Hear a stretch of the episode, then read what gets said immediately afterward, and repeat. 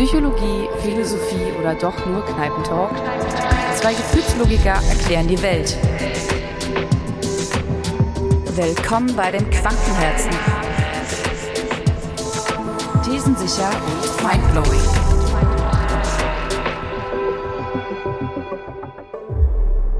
Hallo, wir sind zurück aus der kurzen Pause. Hallo. Zwei Wochen war es her. Und ja, und wir freuen uns riesig, dass wir jetzt also ähm, aus unserer kreativen Frühlingspause zurück sind und mit der neuen Staffel beginnen, die Staffel 2. Und wir bleiben uns natürlich treu, aber ähm, haben uns auch ein bisschen was überlegt, ne, Maria? Äh, wir sind jetzt mal so ein bisschen weg von dem, dass wir uns die Themen aus uns selbst herausholen, weil wir auch gerne ein bisschen mehr über den Tellerrand hinausblicken wollen. Und deswegen haben wir uns gedacht, was wäre denn näher an uns dran, als uns Menschen vorzunehmen, die der Dichter und Denker, die auch sehr kluge Weisheiten oder auch nicht herausposaunt haben und die werden wir so ein bisschen unter die Lupe nehmen und so ein bisschen schauen, wie, was wir dazu eigentlich denken. Ja, ich freue mich auf jeden Fall riesig drauf und ähm, ja, wir sind auch ganz gespannt, weil wir philosophieren und quatschen ja nun unheimlich gerne und äh, was würde dem näher liegen, als sich nicht einfach mal die anderen Denker mit zur Seite zu ziehen, um da einfach mal über den Tellerrand hinauszuschauen. Genau, und der Plan ist, dass wir am Anfang einen kurzen Auszug von diesem Denker oder der Denkerin gibt es ja in der Vergangenheit eher weniger Frauen, weil das kam ja erst später, dass Frauen überhaupt mal irgendwas machen durften.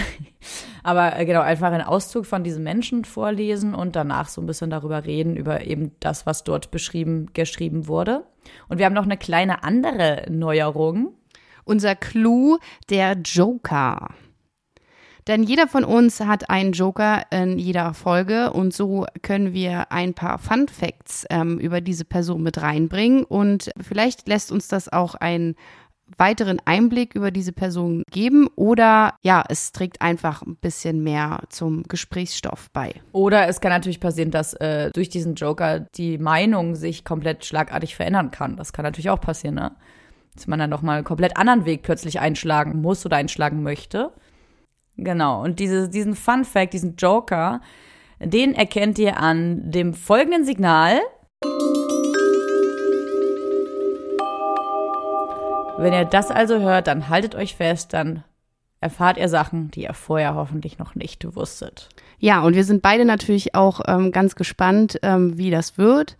Ähm, an allererster Stelle wollen wir natürlich Spaß haben und ich bin schon ganz gespannt, Maria, ähm, wie du jetzt äh, mit unserem ersten großen Denker starten möchtest. Genau, also unser erster äh, Mensch, über den wir reden oder über, über äh, dessen Theorien wir reden, äh, ist der Herr Osho, äh, der ja schon verstorben ist. Der hat ein Buch mit dem Titel Mut, lebe wild und gefährlich. Ich bin bereit.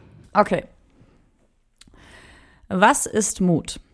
Mut heißt, trotz aller Ängste ins Unbekannte zu gehen. Mut heißt nicht, keine Angst zu haben. Furchtlosigkeit stellt sich ein, wenn man mit jedem Mal mutiger und mutiger wird. Sie ist der höchste Ausdruck von Mut. Furchtlosigkeit ist die Eigenschaft eines vollkommen mutig gewordenen Menschen. Doch am Anfang besteht kein großer Unterschied zwischen einem Feigling und einem mutigen Menschen. Der einzige Unterschied ist, dass der Feigling auf seine Ängste hört und ihnen nachgibt, während der Mutige sie beiseite schiebt und weitergeht. Der Mutige geht trotz aller Ängste ins Unbekannte. Doch er kennt die Ängste, sie sind da. Ich habe nicht die Absicht, euch ein Dogma zu geben, denn ein Dogma gibt Gewissheit. Ich habe nicht die Absicht, euch irgendetwas zu versprechen, was die Zukunft betrifft. Denn mit einem Versprechen für die Zukunft fühlt man sich sicher. Ich will euch lediglich wach und aufmerksam machen, denn damit seid ihr im Hier und Jetzt mit all der Unsicherheit, die das Leben bedeutet, mit all der Ungewissheit und Gefahr, die das Leben mit sich bringt. Ich weiß, ihr sucht nach einer Sicherheit, einem Glauben, einem Ismus, irgendetwas, wo ihr dazugehören könnt, jemand, auf den ihr euch verlassen könnt. Euch hat die Angst hierher geführt. Ihr sucht nach einer Art schönem Gefängnis, damit ihr ohne jedes Bewusstsein leben könnt. Doch ich möchte euch noch tiefer verunsichern, euch noch mehr Ungewissheit geben, denn so ist nun mal das Leben, so ist Gott. Wenn Unsicherheit und Gefahr größer werden, dann ist Bewusstheit die einzige richtige Art, dem zu entbegegnen. Es gibt zwei Möglichkeiten. Entweder du verschließt deine Augen und wirst dogmatisch, wirst ein Christ, ein Hindu oder ein Mohammedaner, dann spielst du Vogelstrauß. Dadurch ändert sich nichts am Leben, du schaust nur nicht mehr hin. Du wirst einfach nur dumm, wirst einfach nur unintelligent. Und in deiner Unintelligenz fühlst du dich sicher. Alle Dummköpfe fühlen sich sicher. Tatsächlich fühlen sich nur Dummköpfe sicher. Ein wirklich lebendiger Mensch fühlt sich immer unsicher. Was für eine Sicherheit kann es schon geben? Das Leben ist kein mechanischer Vorgang, deshalb kann es nicht sicher sein. Das Leben ist ein unvorhersehbares Geheimnis. Niemand weiß, was im nächsten Augenblick geschehen wird. Nicht einmal Gott, von dem ihr glaubt, dass er irgendwo im siebten Himmel residiert. Nicht einmal er. Vorausgesetzt, es gibt ihn überhaupt. Weiß, was geschehen wird. Wenn er es wüsste, wäre das Leben ein Schwindel. Alles wäre schon im Voraus festgelegt. Alles wäre vorherbestimmt. Doch wenn die Zukunft offen ist, wie kann Gott wissen, was als nächstes geschieht? Wüsste er es, dann wäre das Leben nur ein toter mechanischer Vorgang. Es gäbe keine Freiheit. Wie kann es ein Leben ohne Freiheit geben? Ihr hättet keine Gelegenheit zu wachsen oder nicht zu wachsen. Wenn alles vorherbestimmt ist, dann gibt es keine Herrlichkeit, keine Würde. Dann seid ihr reine Roboter. Nein, nichts ist sicher. Das ist meine Botschaft. Nichts kann je sicher sein. Ein sicheres Leben wäre schlimmer als der Tod. Nichts ist gewiss. Das Leben ist voller Ungewissheiten, voller Überraschungen, und gerade darin besteht seine Schönheit. Du wirst nie an den Punkt kommen, an dem du sagen kannst, jetzt bin ich sicher. Wenn du sagst, du bist sicher, hast du dich schon für tot erklärt. Damit hast du Selbstmord begangen. Das Leben ist ständig in Bewegung, es birgt tausend und eine Ungewissheit. Das ist die Freiheit des Lebens, nenne es nicht Unsicherheit.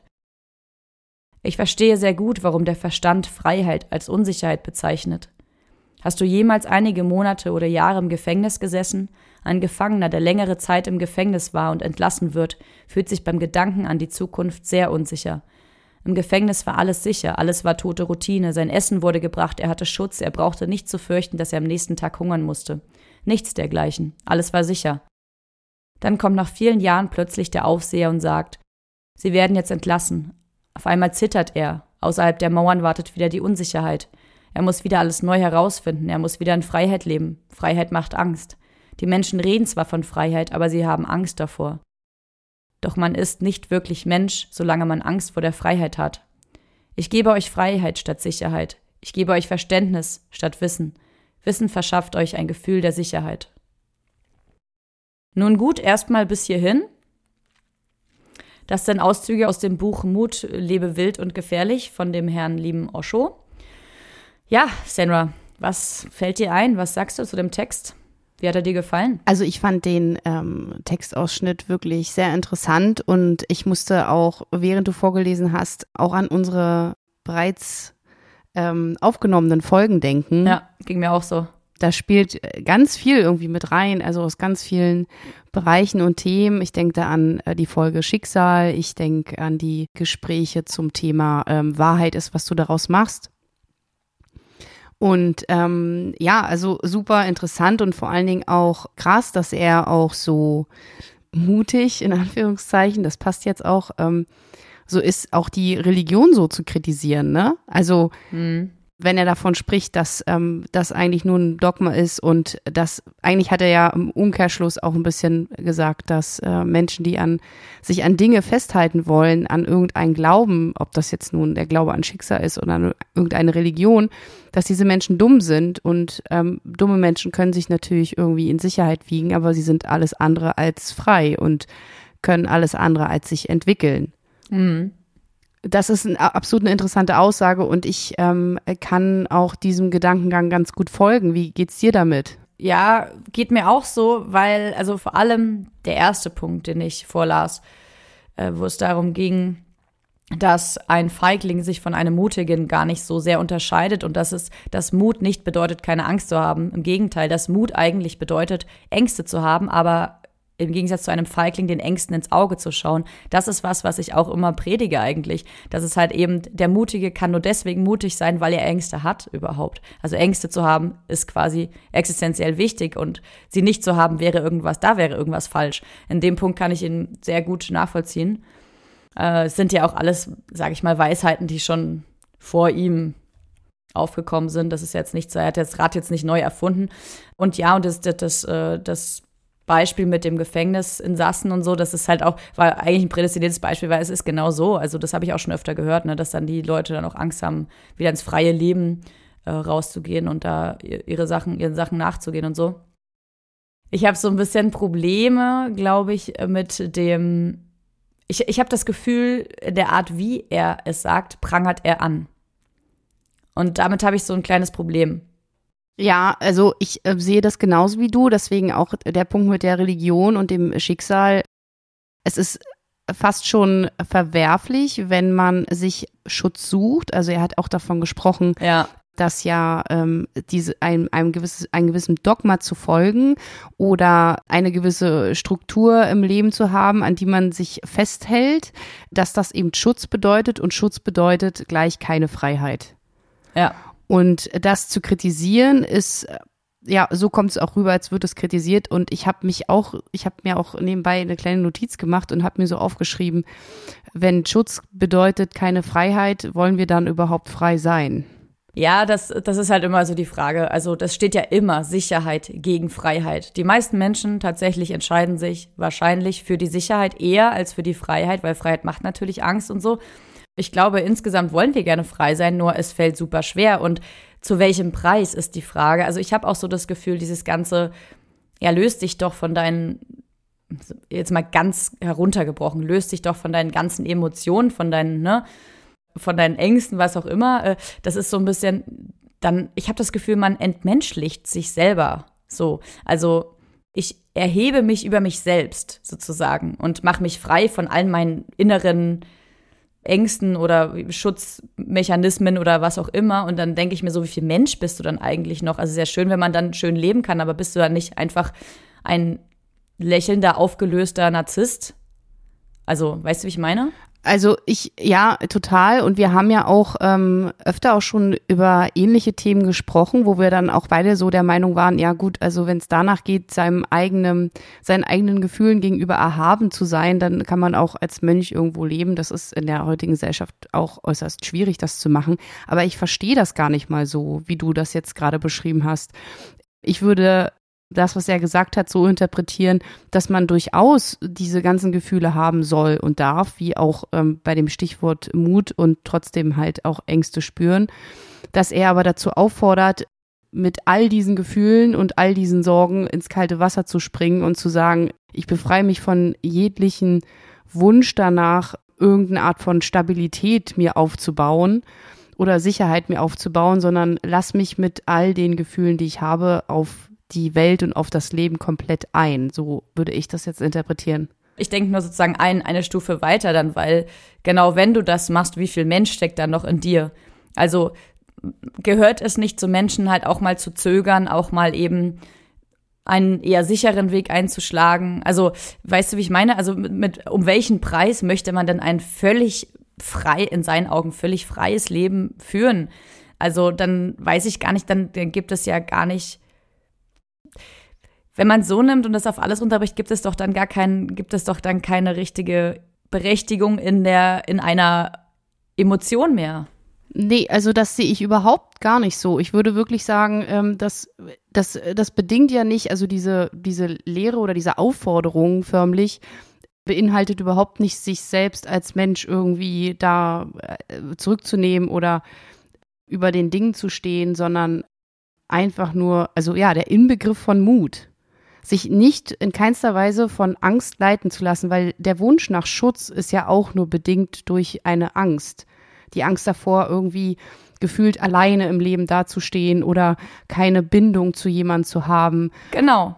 Und die Angst treibt dich ja auch dann dahin, in Verbindung mit Menschen zu gehen. Also wenn du sozusagen die Angst als solche äh, abwehrst oder, oder gar nicht, gar nicht wirklich sozusagen, er hat das vorhin so anders beschrieben, aber äh, wenn du sozusagen die Angst niedertrittst und weiterläufst sozusagen, dann hindert dich das ja, also die Angst treibt dich ja eben in die Menschlichkeit, weil du dann hier und da halt auch Schwächen zeigst, weil du in Verbindung sein willst, weil du eben mit einem Partner durchs Leben laufen willst, wie auch immer, weil dir Freundschaften wichtig sind und so, weil du eben nicht alleine durchs Leben laufen willst. Wenn du dich jetzt aber völlig in meinen Augen ent entmenschlichst und äh, diese Ängste niedertrittst und sagst, ich bin jetzt hier völlig frei im Leben, free fly so, dann ähm, hast du es auch nicht mehr nötig, überhaupt in Verbindung zu treten mit Menschen. Verstehst du, wie ich das meine? Ja, ich verstehe es aber nicht so, dass man die Angst verdrängt oder niedertritt, sondern dass man sie wahrnimmt und trotzdem handelt oder eben nicht von der Angst gesteuert. Ne? Also wenn man sich von der Angst geleitet verhält, dann ähm, ist das ja eher in der Regel ein Hindernis, wenn man eher dazu dann neigt, Dinge zu vermeiden. Und die Angst wahrzunehmen und dann trotzdem mutig zu handeln, bedeutet ja, dass man so über sich hinauswachsen kann.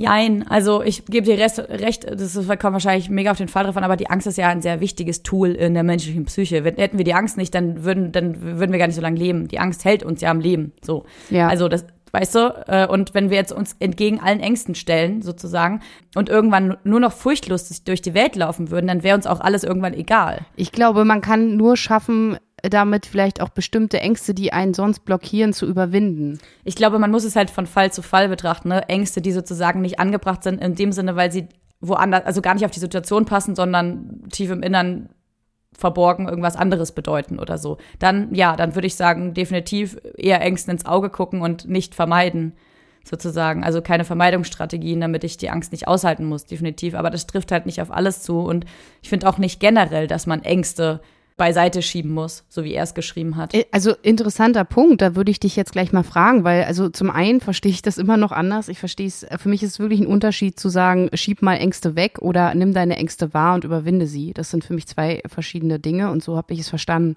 Aber sein Wortlaut war ja beiseite schieben und weitergehen. Dann habe ich genau das nicht rausgefiltert. Also dann ähm, habe ich sozusagen genau diesen Teil, wo er gesagt hat, beiseite schieben, das ist ja wahrscheinlich auch immer alles eine Übersetzungsfrage. Ne? Er hat das ja auch nicht selbst auf Deutsch geschrieben. Da könnte man jetzt auch ähm, überlegen, gut, hat er das jetzt wirklich so gemeint, dass man die verdrängen soll und beiseite schieben oder hat das vielleicht so gemeint, dass es einfach darum geht, ähm, sich nicht von Ängsten leiten zu lassen. Genau, und da wäre jetzt sozusagen generell meine Frage an dich. Was, was denkst du denn, was, wo, was Ängste sind, die man unbedingt beibehalten muss, im Sinne von, die man auch nicht überwinden sollte. Unbedingt beibehalten klingt jetzt wieder so extrem. Ich sage nur, ich finde das gerechtfertigt und okay, wenn Menschen Angst haben, alleine durchs Leben zu gehen. Das finde ich eine total berechtigte Angst und die Angst treibt ja auch an, eben in Verbindung mit Menschen zu gehen. Da muss ich jetzt nicht sagen, ich entgegne meine Angst und bin gerade alleine oder, oder ziehe jetzt in den Wald oder so, nur damit ich diese Angst, äh, damit ich mich gegen die Angst stelle oder so. Okay, also ähm, du, du bist sozusagen der Meinung, wenn ich Angst davor habe, äh, alleine zu sein, dann ist das für mich der Antrieb, um eben nicht alleine zu sein. Und wenn ich das nicht machen würde, dann wäre ich isoliert. Also mein Ansatz ist nicht alleine in diesem Moment jetzt, aber also natürlich sollte man auch mal alleine sein können, sondern ich brauche im Leben keinen Menschen, weil ich eben meine Angst ins Auge geschaut habe und gedacht habe, okay, ich bin unabhängig von allen Menschen, ich brauche das nicht, ich brauche gar nicht in Verbindung zu sein. Es gibt ja sehr viele Menschen, die dann in diesem, gerade in diesem im Zuge dieser Spiritualität äh, feststellen, dass sie sozusagen mit sich alleine irgendwie klarkommen und wenn sie den ganzen Tag meditieren, also sie machen sich so unabhängig von Menschen, was sie ja ehrt, dass sie es können und dass sie da gegen ihre Angst des Alleineseins oder allein durchs Leben laufen irgendwie angekämpft haben und das irgendwie auch cool finden und damit jetzt fein sind, aber ich halte das irgendwie für einen komischen Weg. Also da muss man sich doch schon fragen, geht es darum, im Leben die Ängste die ganze Zeit äh, zu bekämpfen oder denen ins Auge zu schauen oder geht es darum, einfach ein, also ich finde, da muss man einen Mittelweg finden, geht es darum, auch ein angenehmes Leben zu führen, so. Also ich verstehe absolut, was du meinst. Ich würde nur sagen, bei ähm, diesem Punkt, ich glaube, ich sehe Ängste zwar auch als einen Antrieb, ich bin aber grundsätzlich wirklich der Meinung, dass das wirklich nur durchweg was Positives sein kann, Ängste zu ähm, überwinden, sie trotzdem zu spüren, aber ich brauche auch nicht eine Angst, um nach einer Bindung zu suchen. Ich kann auch einfach mein Bedürfnis nach Bindung wahrnehmen und entsprechend dem streben. Angst kann halt durchaus was sehr Blockierendes und was sehr Unangenehmes sein. Definitiv, da sind wir ja beide Profis drin sozusagen. Also da bin ich auch der Meinung, dass es sich immer lohnt, seinen, seinen Ängsten mal ins Auge zu schauen, definitiv. Aber ich, zum Beispiel so ein einfaches Beispiel, du hast halt Angst irgendwie äh, im sechsten Stock dich aufs Fensterbrett zu stellen. Naja, nicht ohne Grund, weil es ist gefährlich. Stell dich mal entgegen dieser Angst. Stell dich dann aufs Fenster, stellst du dich dann aufs Fensterbrett und sagst ja, es. gibt, weißt du? es gibt ja, ne, ja, es gibt natürlich, also die Ängste, die, die, die müssen ja auch, also natürlich eine gewisse Grundangst, wenn eine Angst dafür da ist, um mich vor einer wirklich bestehenden Gefahr zu schützen, dann ist das natürlich auch nichts, was man, ähm, was man sich weg bearbeiten will oder so. Also ich will ja trotzdem noch einen gewissen Respekt davor haben. Sage ich ja, es kommt drauf an. Also das sehe ich ganz genauso. Es gibt natürlich ähm, Ängste, ähm, na klar, Maria, also äh, auf jeden Fall. Ich glaube auch, ich würde auch ähm, das ähm, Geschriebene oder das, was du vorgelesen hast, gar nicht mal so ins Extreme interpretieren, weil natürlich ein gewisses Grundgefühl an Angst in bestimmten Situationen brauchen wir und jedes andere Gefühl auch. Ich würde ganz gerne mal nochmal auf den Punkt ähm, Unsicherheit eingehen. So, ich glaube, das geht vielleicht auch mehr so in die Angstrichtung, in die ich so gedacht habe, weil er hat ja irgendwie auch gesagt, korrigiere mich, wenn ich das jetzt falsch in Erinnerung habe, dass wir irgendwie diese, ja, dass Unsicherheit wirklich Freiheit ist oder Leben. Ne? Also dass das Leben an sich muss unsicher sein, so dass selbst ja. Gott eigentlich, wenn es ihn gäbe, nicht mal wüsste, was kommt. Genau, ja.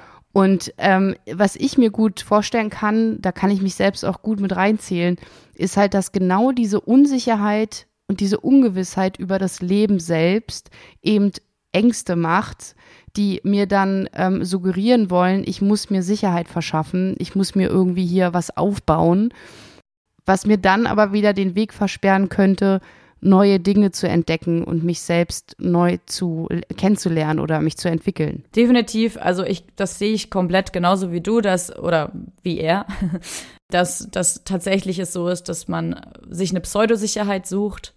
In unserer Art von Gesellschaft ist es halt ein sicherer Job oder keine Ahnung. Man siehe, Corona ist halt doch nicht so sicher, ne? Also es gibt, das ist halt auch nur eine gewisse Pseudosicherheit, so, aber man hat immer die Tendenz, sich irgendeine Sicherheit zu suchen, damit man die Zukunft ein bisschen unter Kontrolle hat. Was er sagt, ist ja, hey, du hast es gar nicht unter Kontrolle und weißt du was, ist es gar nicht mal so schlimm, weil das bedeutet, du bist frei. Das heißt, es sind wirklich in aller Richtungen alle Wege offen. Das ermöglicht dir auch Chancen. Das ist ja nicht nur eine Unsicherheit, das ist ja vor allem halt auch eine große Chance.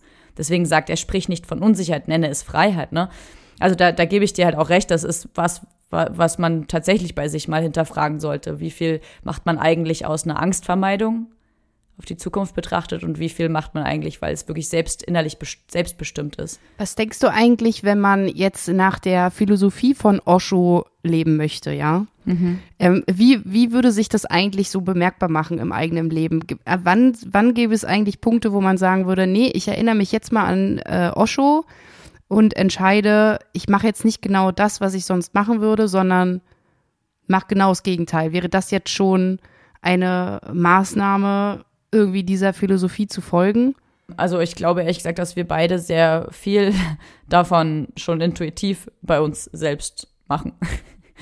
Also zum Beispiel, dass wir sehr schnell bei uns selber erspüren, dass wir uns hinterfragen, ist, spricht aus mir gerade die Angst oder spricht aus mir wirklich was, was ich so möchte und was mein Bedürfnis ist, ne? Das hinterfragen wir ja sehr wohl. Und wenn wir merken, oh, das kommt aus der, aus der Sektion Angst, dann vermeiden wir nicht, sondern im Gegenteil stürzen wir uns da rein, eben weil wir wissen, die Angst wird eher größer, wenn du, wenn du sie vermeidest. So. Ja. Ja, absolut. Was würdest du für deinen Teil darauf antworten? Also ich glaube ähm, vor allen Dingen der Aspekt mit dem Zukunftsgedanken. Also ich fühle mich schon immer sehr fokussiert darauf, was kommt wohl in der Zukunft und versuche auch mein, mein jetziges, heutiges Handeln irgendwie so zu strukturieren, dass ich ähm, irgendwie das Gefühl von Sicherheit eben habe. Mhm.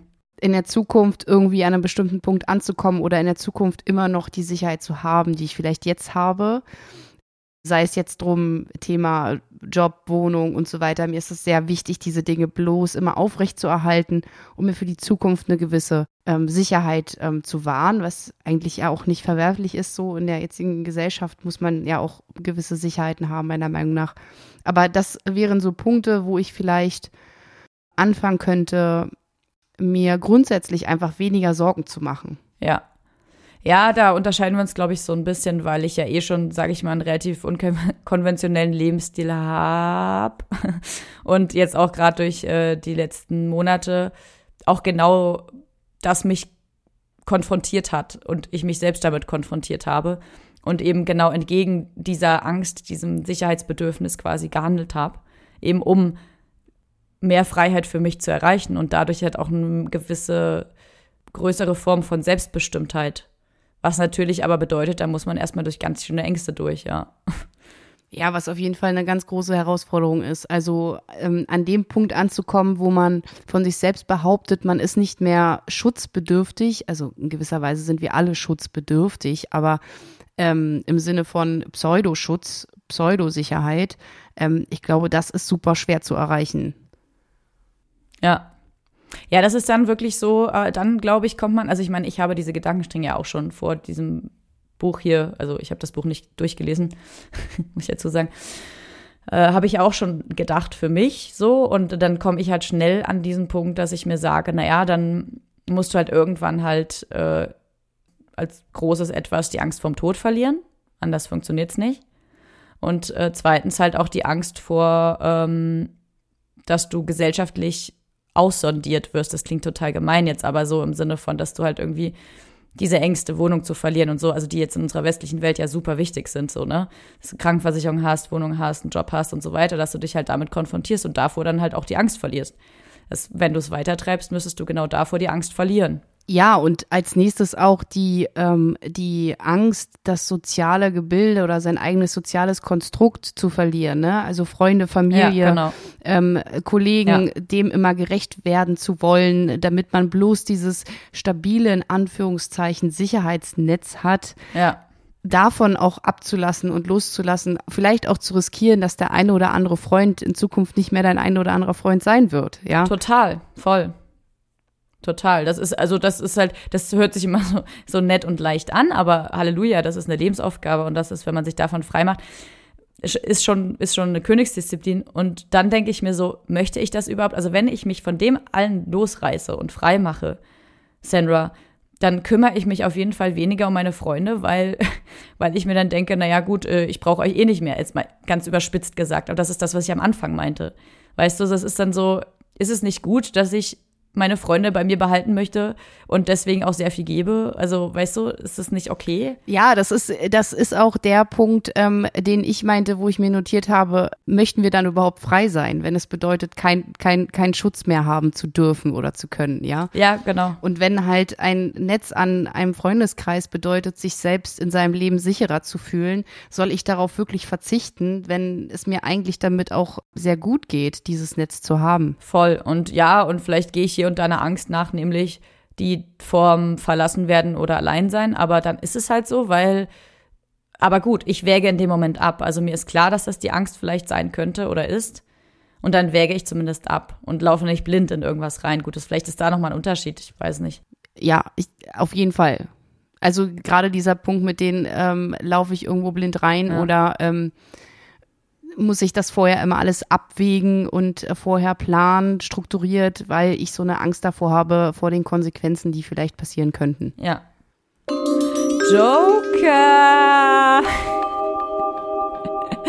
Ich finde es mal Zeit für ein ähm, Fun Fact, was tatsächlich gar, gar kein Fun Fact ist. Der gute liebe Osho sagte, wusstest du das, Sandra, dass er einmal predigte, dass ähm, missgebildete Kinder sollten doch in den ewigen Schlaf geschickt werden. Daran liege gar kein Problem. Nur der Körper geht in die Grundelemente zurück, die Seele wird in einem anderen Mutterschoß fliegen.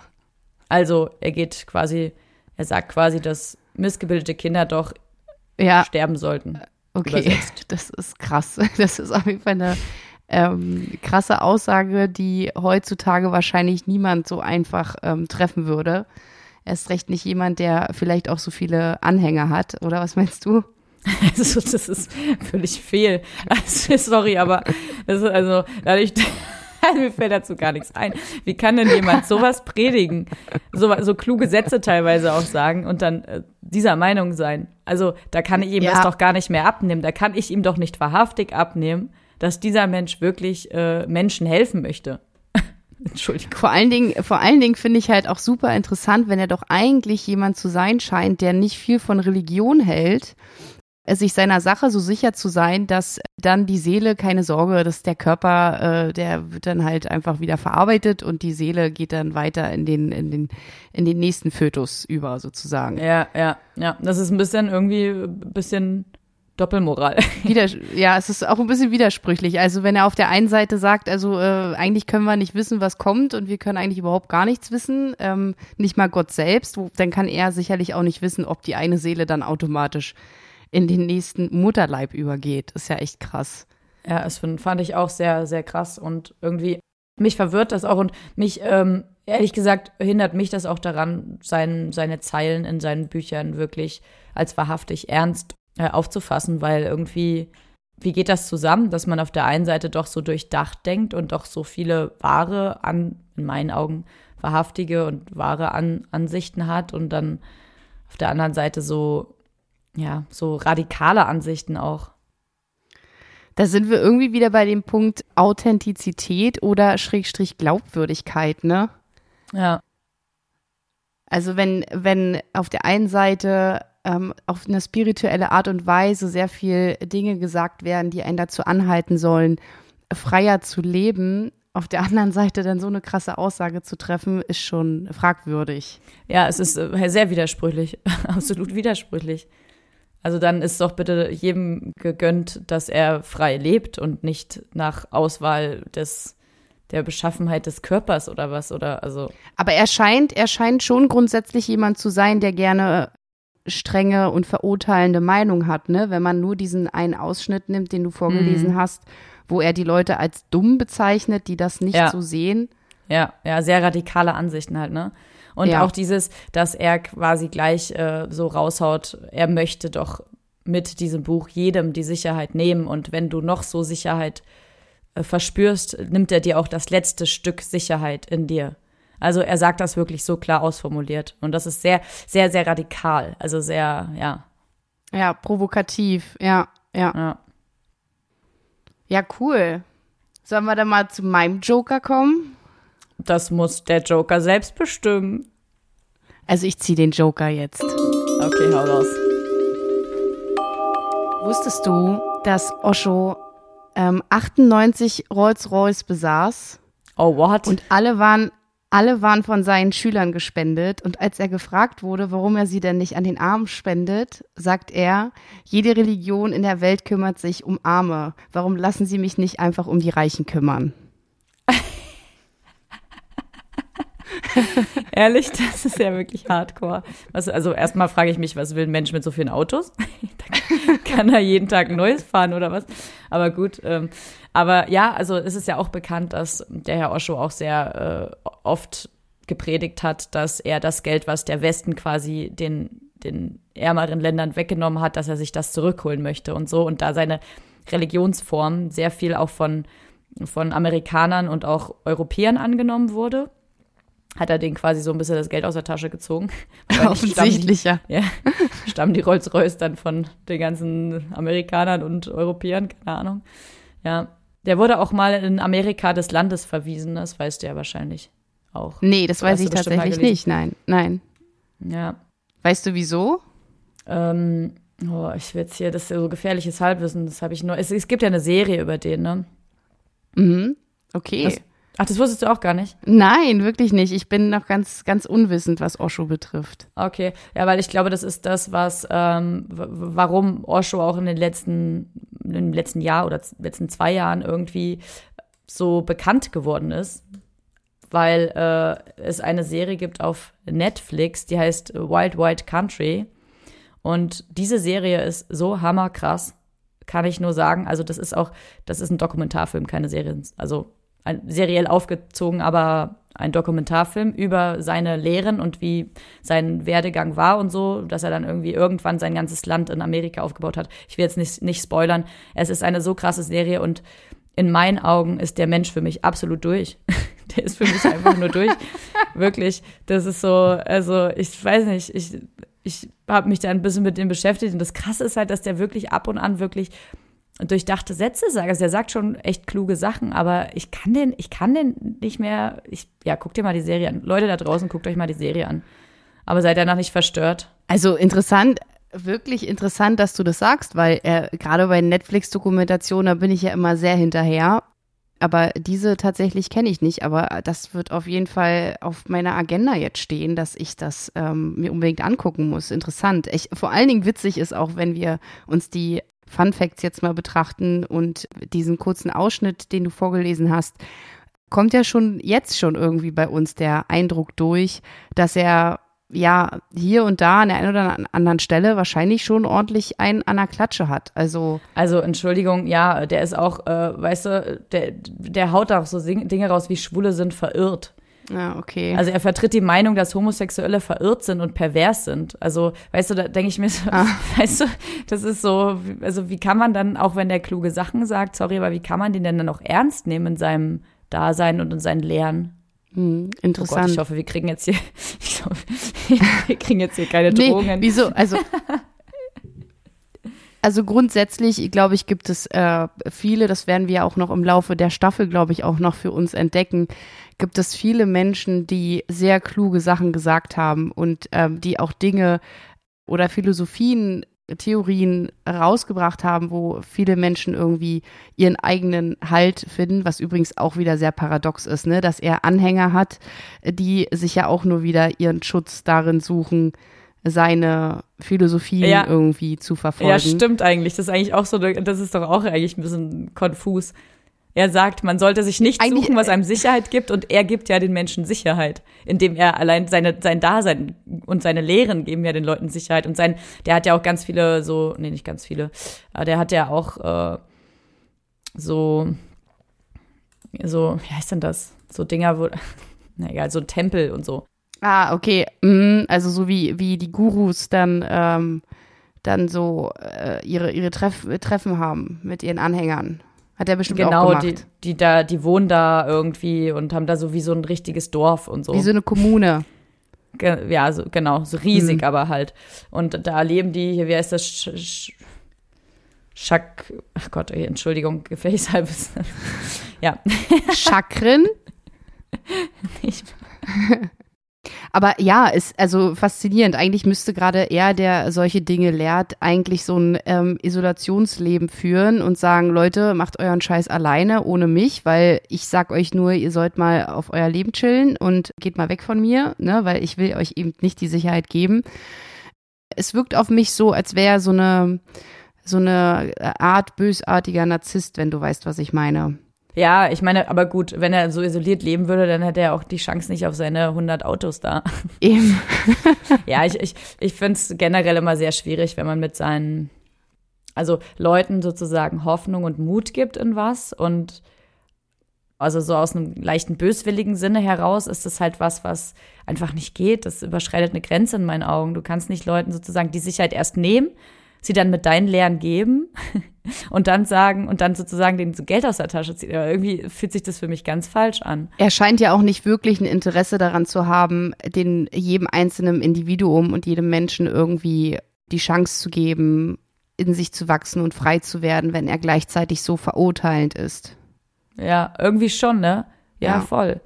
Weil wie, wie kann denn, also das heißt, dass dann jetzt Homosexuelle nicht äh, nach seiner Auffassung irgendwie nicht das Recht auf ein frei bestimmtes Leben hätten oder was? Oder also das, ja, ist schwierig, also wirklich schwierig. Aber ich weiß, was mich daran so ganz schön schockiert, deswegen habe ich auch das Thema ausgewählt.